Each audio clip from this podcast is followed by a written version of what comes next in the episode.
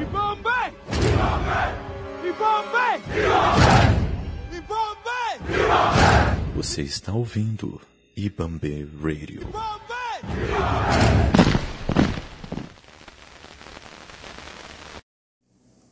Olá, meu nome é Odair Júnior e hoje vamos falar sobre contabilidade.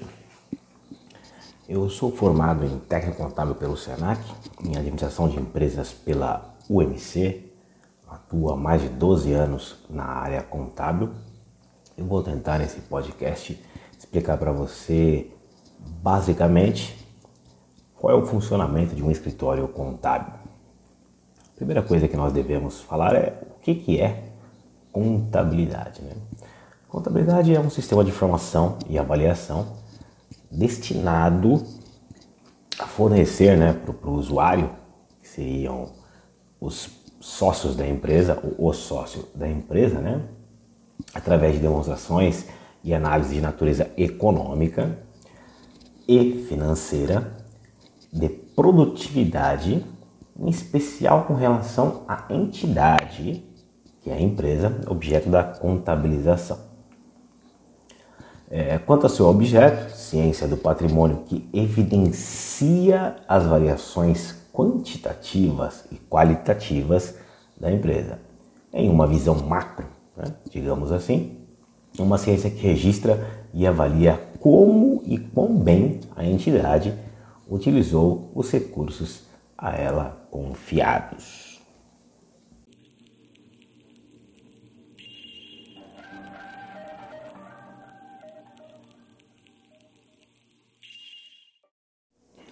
Passada essa visão macro do que é contabilidade, mas agora trazendo para uma realidade mais, mais simples, mais cotidiana, para que você tenha noção real do que, que um escritório de contabilidade faz, do que, que um profissional de contabilidade executa dentro de um escritório, é, a gente pode pontuar algumas coisas, né?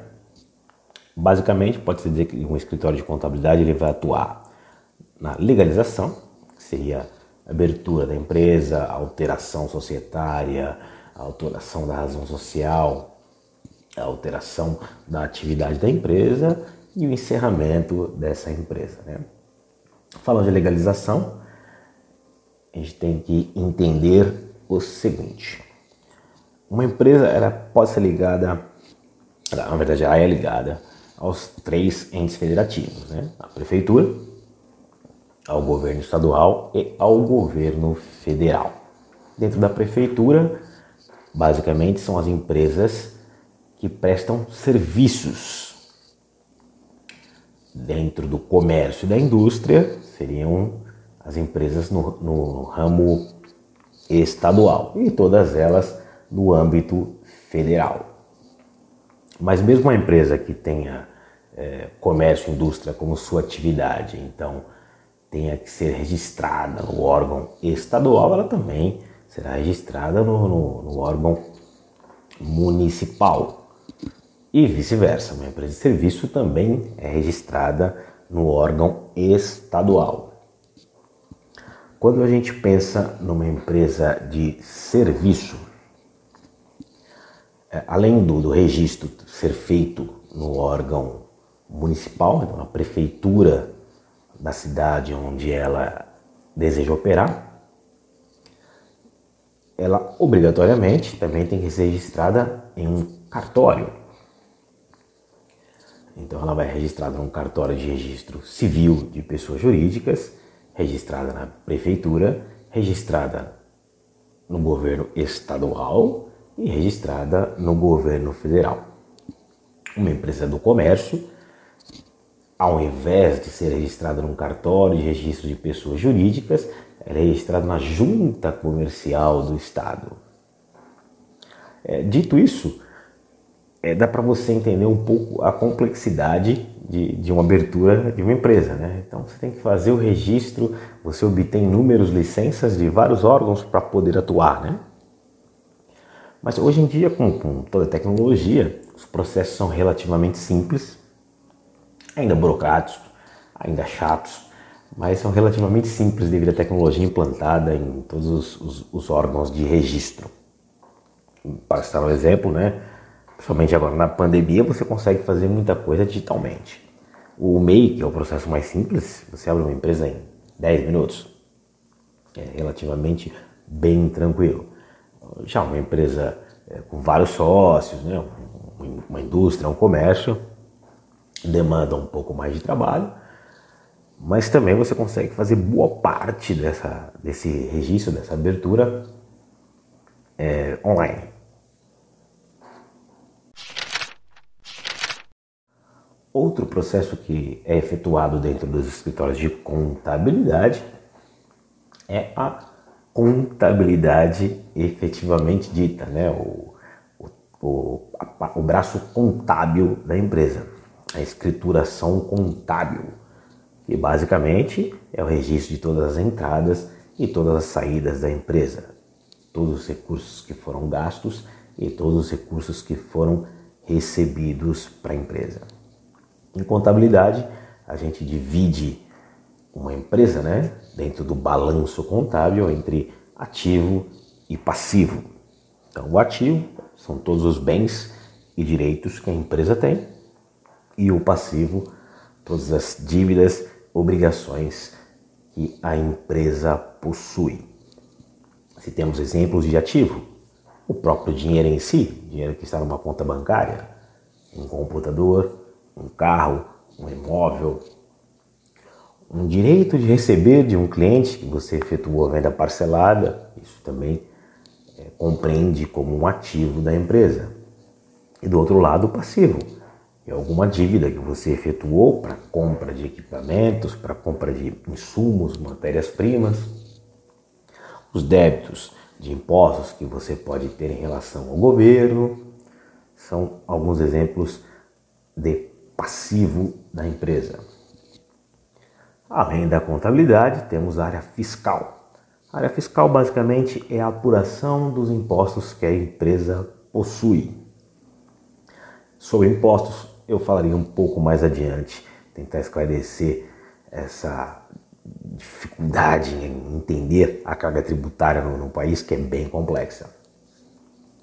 A área fiscal basicamente é a escrituração das notas de entrada e das notas de saída da empresa. As notas de entrada, o que ela efetivamente vendeu, e as notas de saída, o que ela efetivamente comprou. Além da área fiscal, tem área de departamento pessoal, que é a folha de pagamento. É a, é a escrituração do departamento pessoal. Registro de funcionários, geração de folha de pagamentos, isso faz parte do DP.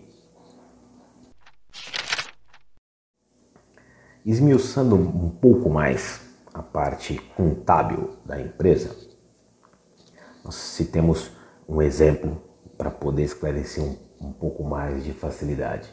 Presumimos que é um comércio, um comércio simples, comércio de calçados.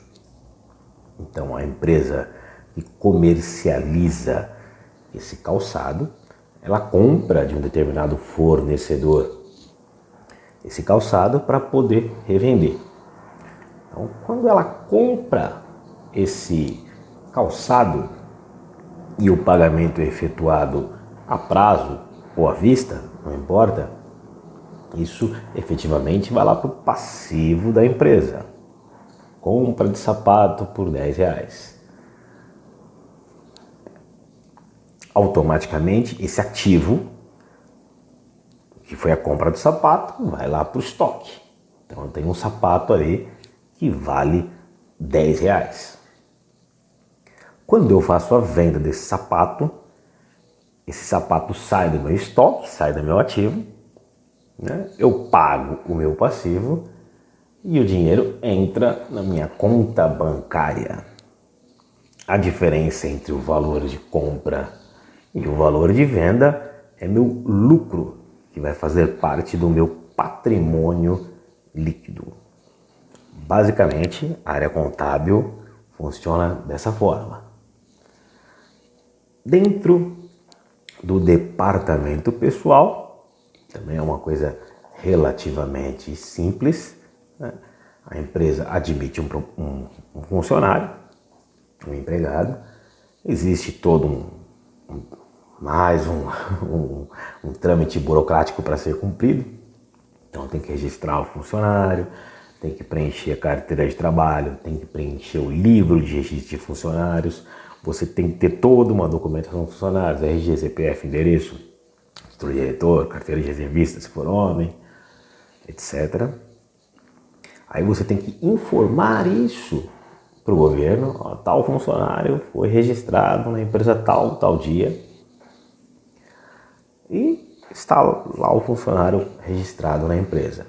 Mensalmente, você tem que gerar em muitos casos, né, o adiantamento desse funcionário, o adiantamento salarial, o olerite do adiantamento e o olerite do pagamento mensal. Dentro da folha de pagamento existem dois impostos básicos, né, o FGTS e o INSS.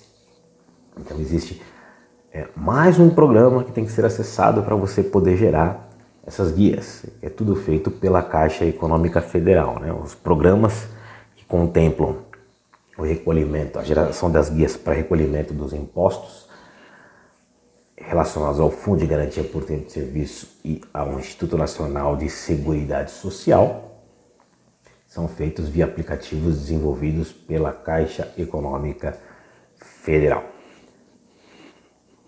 E a área mais complexa é a área fiscal. Essa efetivamente é complexa. Eu vou na minha, na minha visão, dentre todas as áreas da contabilidade, que não se resume só a DP fiscal e contábil, né? Tem auditoria, a ligação que eu já falei, mas tem auditoria, consultoria, uma enormidade de, de coisas que um profissional de contabilidade pode fazer. Mas para mim a área fiscal é a mais complexa. É, a carga tributária no Brasil ela é extremamente densa Vamos falar prioritariamente, vamos falar dos impostos. Então a gente tem dentro da prefeitura, a gente tem o ISS, o é Imposto sobre Serviços. Dentro do governo estadual nós temos o ICMS, que é Imposto sobre Circulação de Mercadorias e Serviços. E dentro do governo federal nós temos basicamente o PIS, o COFINS, que são impostos da Seguridade Social, tem a CSLL, Contribuição sobre o Lucro Líquido, que também é um imposto social. Nós temos o IRPJ, Imposto de Renda sobre Pessoa Jurídica, muito semelhante ao IRPF, né? É imposto de renda que a pessoa jurídica paga pelo governo federal. E temos o IPI, que é Imposto sobre Produtos Industrializados. Além disso, tem uma série de taxas. Né? IPTU, por exemplo, é uma taxa que uma empresa que possui imóvel tem que pagar. É, tem a taxa de fiscalização do estabelecimento, que é uma taxa da prefeitura, tem a taxa de fiscalização de anúncios, que é outra taxa de algumas prefeituras. Então ainda existe uma enormidade de taxas que, que, que incidem sobre uma empresa, né? Voltando aos impostos, é, o ISS, para citar um exemplo, Dentro de cada município, a prefeitura tem autonomia para cobrar um percentual sobre o faturamento das empresas em relação a determinada atividade de serviço. É, você pode ter dentro do mesmo município duas ou três atividades que tenham é, ISS percentuais, alíquotas diferentes dentro do mesmo, do mesmo estado, então, então você pode ter vários tipos de alíquotas. Para citar um exemplo, em geral, o imposto sobre serviços na cidade de São Paulo, capital, é 4%, e em Barueri, cidade vizinha da Grande São Paulo, são 2%. Partindo para o governo estadual, dentro do ICMS, é que a coisa fica mais complexa ainda, porque daí você tem por produto a tributação. Então, o ICMS é uma coisa de, de louco. Você vai para qualquer estado da federação, a carga tributária é diferente, cada produto é tributado de uma forma. Além disso, você tem a substituição tributária, que é uma forma de recolher o imposto antes do final da cadeia produtiva. e cadeia produtiva seria a indústria, o comércio e o consumidor final. O consumidor final paga o imposto no, no, no final, né? A gente, como pessoa física, quando vai no mercado, a gente que paga todo o imposto da cadeia produtiva. Na substituição tributária, esse imposto já é recolhido lá na ponta, presumindo o lucro que cada cadeia terá durante a, a comercialização deste produto. Então você tem, além da carga tributária diferente em cada estado da federação, você ainda tem a substituição tributária, que também cada estado da federação é, utiliza uma forma de fazer essa cobrança do imposto. E existe dentro de cada produto uma tributação diferente de cada estado. Um exemplo, acho clássico, Combustível, no Rio de Janeiro, 18%. Em São Paulo, 12%. Por isso que o combustível é mais barato em São Paulo do que no Rio e em diversos estados da, da, da federação existem diferenças de preço de combustíveis, né? Porque cada estado cobra um valor singular do seu imposto sobre circulação de mercadorias e serviços. Falando de combustíveis, ainda tem a incidência do CID, né? que é um outro imposto do governo federal. Esse é o único em todo o estado. É, falando também do IPI, que é um, um imposto federal, ele também tem diferença de acordo com cada produto. Tem produtos que têm uma alíquota X e outros têm uma, uma alíquota Y. O IPI é um imposto sobre produtos industrializados. Então, todo produto que passa por industrialização tem que recolher o IPI. Aí você pode até se perguntar, pô, mas como é que o governo controla, né? Que produto é esse, que produto é aquele? Existe uma classificação numérica de todos os produtos que existem para comercialização. Ele é bem específico, né? Não é, não é assim, uma caneta Bic azul, não é assim, né? Mas está lá, caneta esferográfica. Tá lá certinho, entra todas as cores e tal, todos os modelos e tipos até determinada categoria. E depois tem a caneta esferográfica 2, tá? vamos colocar dessa forma simplificada. Então ele é bem ele é bem específico em relação ao produto, justamente para o governo controlar quais que são os produtos que estão sendo comercializados no país. É, o governo federal ele tem condições de, de ter os números bem, bem, bem, bem precisos das notas fiscais emitidas no país. Né? Até com a evolução tecnológica nos últimos anos, já vamos fazer seis ou sete anos, existem sistemas de informação que a empresa tem que mensalmente informar para o governo é, quais as mercadorias que foram compradas e vendidas, uma coisa bem, bem, bem sintética mesmo, com um, um, um detalhamento, com, com bastante informação para o governo ter realmente o controle e inibir a sonegação fiscal. E passando agora para o dia a dia do escritório contábil, né? Vamos tentar contemplar aqui um mês dentro do escritório. Vamos pensar em apenas uma empresa para exemplificar. É, então, peguemos o primeiro dia do mês, a folha de pagamento do mês passado já foi. Vamos presumir que a folha de pagamento, que o pagamento é pago dentro do mesmo mês. Então, no primeiro dia do mês, é, o escritório contábil ele tem que fazer a escrituração fiscal da empresa, porque até o quinto dia útil, em geral, a empresa tem que informar para o governo estadual o que, que ela comprou e o que, que ela vendeu. Tudo por nota, bonitinho, os produtos, tudo certinho. Basicamente, com o avanço da tecnologia, né? Então, todos os estados já têm a nota fiscal eletrônica. Então, são vários arquivos eletrônicos, são enviados ao longo do mês. Então, chega no, no primeiro dia útil do mês, a empresa, através do seu sistema de emissão de notas fiscais, vai gerar um arquivo, vai mandar para o contador, o contador vai importar para dentro do programa que ele utiliza para fazer a escrituração e esse programa já vai gerar o arquivo que será enviado para o governo estadual. Teoricamente é simples. Pô, a empresa emitiu as notas, vai gerar um arquivo, vai mandar para o contador, o contador vai lá, colocar no programa dele e vai enviar para o governo estadual.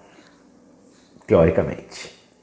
Porque ainda, principalmente dentro das pequenas e médias, existem diversas falhas porque os, os, os empresários, os empreendedores não entendem a importância de uma escrituração fiscal eficiente. Então existem inúmeros erros nas notas fiscais. É muito comum você pegar um arquivo vindo de uma empresa, na hora que você coloca no validador, lá, a empresa emitiu 500 notas e tem 300 notas com erro. Às vezes erros simples, os bobos, mas está lá os erros. Você pode até de uma certa forma ignorar esses erros, arrumar ele de forma meio porca, vamos colocar assim. Só que isso lá na frente o governo estadual vai pegar e você vai ter que retificar e vai te dar mais trabalho ainda. Muitas vezes a empresa não tem uma área fiscal, né, e as pequenas e médias dificilmente têm, às vezes não tem tempo hábil para você fazer as correções necessárias e enviar aquele arquivo no prazo para o governo estadual. Então, é, uma coisa empurra a outra, né? A escrituração mal feita da empresa leva o contador a ter um retrabalho enorme. Se o contador não tem um, um tempo hábil para fazer isso, ele acaba fazendo mal feito, né? fazendo a correção de qualquer forma, só para o arquivo ser validado e ser enviado para o governo estadual. E aí, depois de 6, 8, 6, 8, 10 meses, o governo estadual vai falar: opa, tem um erro ali, tem que retificar. Aí o contador tem mais prazo, vai lá e retifica e faz. Mas vamos pensar que a empresa trabalhou direitinho, então ela enviou o arquivo no dia primeiro, você jogou dentro do seu programa contábil, o seu programa contábil fez lá as validações, já gerou o arquivinho para você inserir num outro programa do governo estadual para poder mandar lá para pro, pro governo estadual e tá tudo certinho. Pô, primeiro dia, pô, primeiro dia útil do mês, tá certinho. Veio o arquivo, dá, beleza, passamos o primeiro dia útil do mês. No segundo dia, às vezes no terceiro, a empresa já vai te enviar os documentos contábeis, né? Seriam a conta de água, conta de luz, conta de telefone, boletos, né? Toda a papelada que uma empresa gera ao longo do mês com suas compras e vendas. É, geralmente a empresa, né, pelo sistema de emissão de nota, é, ela consegue fazer também esse controle financeiro do dia a dia dela. Então isso facilita o trabalho para o contador. Mas se a empresa não tem um, um, um, sistema de gestão e ela não utiliza aquele sistema de gestão com, com como deveria, né? Se ela não inclui os dados desse sistema de gestão ao longo do mês, ela só vai juntando papel, não tem jeito. Ela tem que mandar tudo para o contador e é geralmente o que acontece. O contador vai lá, boleto por boleto, e vai fazendo a escrituração contábil do mês.